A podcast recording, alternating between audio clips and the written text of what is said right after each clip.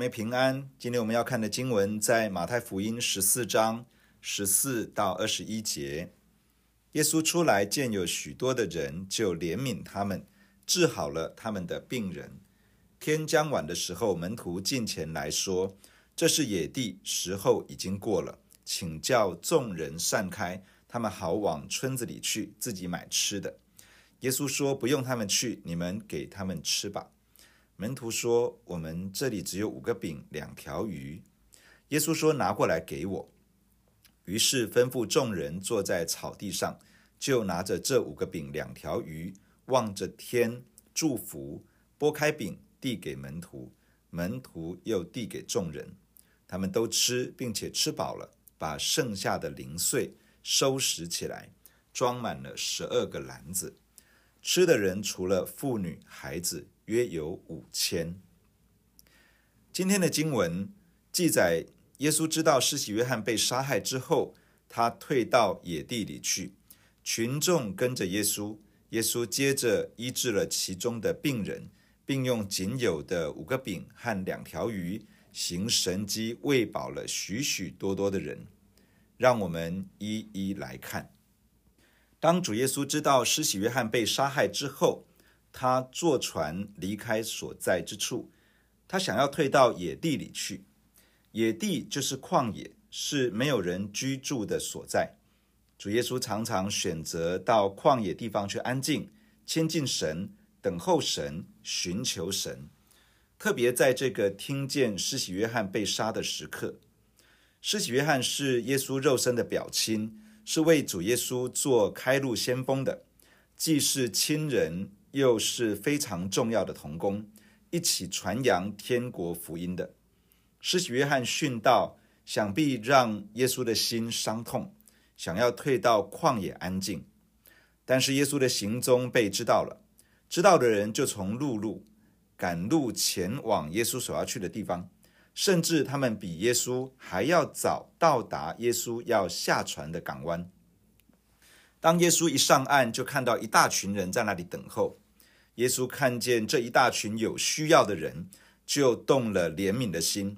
他放下自己原本的计划，放下自己的需要，先来服侍这群人的需要。当看见人陷在困难与问题之中，会有不同的反应。有人的反应是如同一个正义魔人一般，直接判定这个受困的人是罪有应得。一定是他做了什么事，才会导致他现在的光景。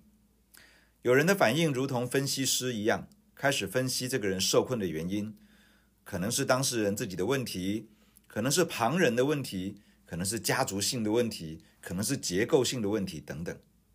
冷冷的分析完了，当事人感受不到温暖，也很可能得不到什么帮助。有的人像是路人甲，觉得事不关己。有人觉得自顾不暇，自己问题已经够多了，没有多余的力气可以做什么。主耶稣却是看见这样的人的需要，心生怜悯，而主耶稣的怜悯没有停留在心中，他的怜悯是有行动的。一般人若是怜悯，不一定真的可以解决受困之人的问题，但主耶稣的怜悯却是带着权柄与能力。可以解决问题，使人脱困。那一天，主耶稣医治了群众当中每一个有病的人，使他们脱离病痛的折磨，使人感受上帝无比的慈爱与恩典。弟兄姐妹，不论我们面对什么样的问题，不论问题是怎么造成的，当主耶稣看见我们的时候，他知道我们出了什么问题，他知道事情发生的原因。但是他最在意的不是谁需要为了这些困局负责任，不是问题产生的原因是什么。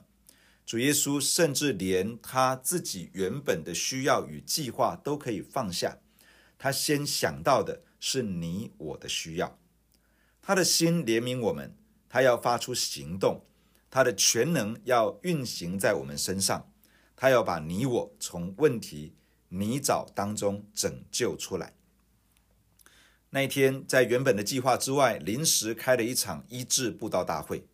眼看着太阳要下山，天色渐渐晚了，门徒觉得今天够了，该结束了，就来跟耶稣说：“他们在这里很久了，耶稣啊，解散众人吧，他们可以去打点自己的晚餐。”门徒没有说出来的话，可能是：“耶稣啊，我们累了，饿了，我们也该吃晚餐，该休息了。”主耶稣说：“不用他们去买晚餐，你们给他们吃吧。”放眼望去。其实看不太出来有多少群众聚集在那里，因为太多人了。门徒觉得不可思议，觉得不可能供应这么多人吃晚餐呢、他们对耶稣说：“我们手上只有五个饼，两条鱼，这大概是一个小孩子一餐的分量。”主耶稣说：“拿过来给我。”于是吩咐众人坐在草地上，一排一排坐下。主耶稣拿着这仅有的五个饼。两条鱼望着天，祝福，拨开，就开始传递给门徒，门徒就传下去给众人。那一天就在传递饼与鱼的过程中，所有的人都吃了，而且吃饱了。不止如此，当众人把剩下的食物碎片收集起来，竟然装满了十二个篮子。十二个门徒应该每个人扛着一篮回去吧。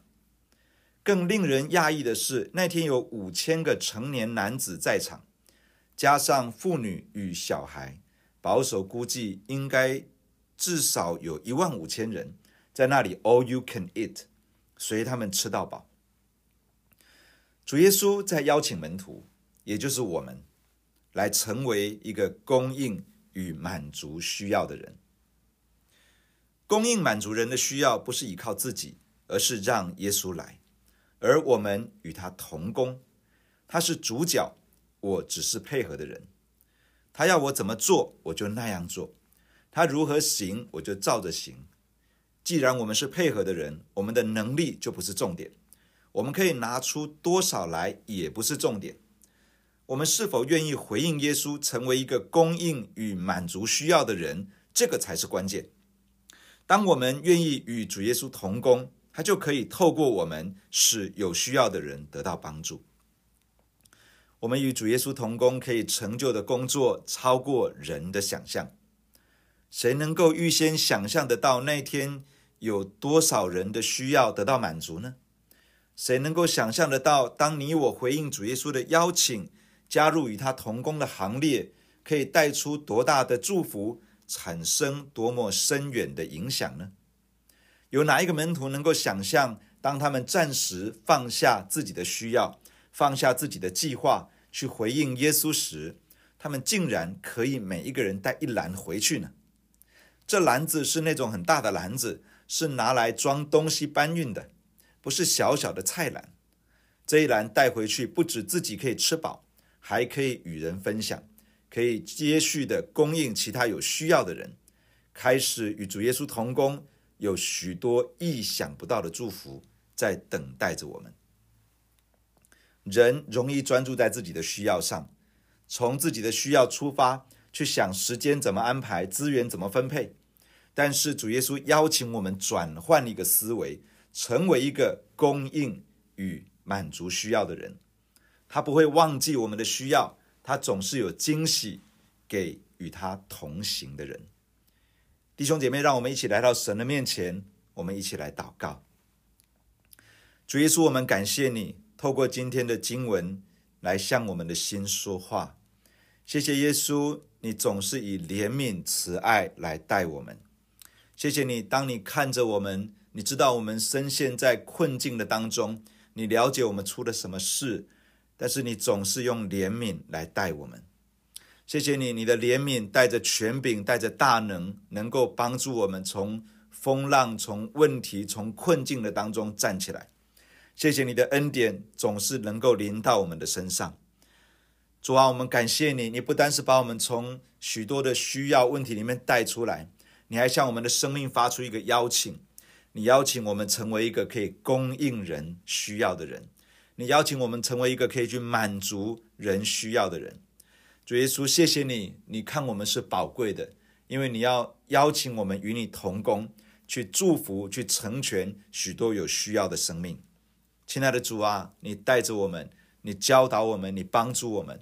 主，我相信，不论我们在哪一个年龄，在哪一个阶段，不论我们的出身背景、职业、工作现状是什么，当我们跟随你，我们回应你的时候，你就能够使用我们去满足有一些有需要的人，你就能够恩高我们，让我们成为你手中的器皿，去带来帮助。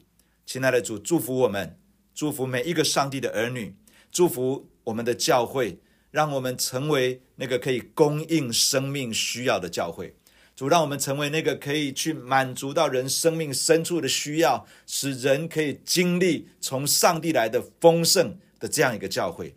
求你赐福在我们的身上，保守带领我们，与我们同在，在每一天的当中，透过我们，让有一些人。就可以因此蒙福。谢谢你听我们的祷告，我们赞美你，感谢你，奉耶稣基督的圣名，阿门。假如你喜欢我们的分享，欢迎订阅并关注这个频道。假如你从今天的分享当中得到帮助，欢迎你分享给更多的人。愿上帝祝福你，阿门。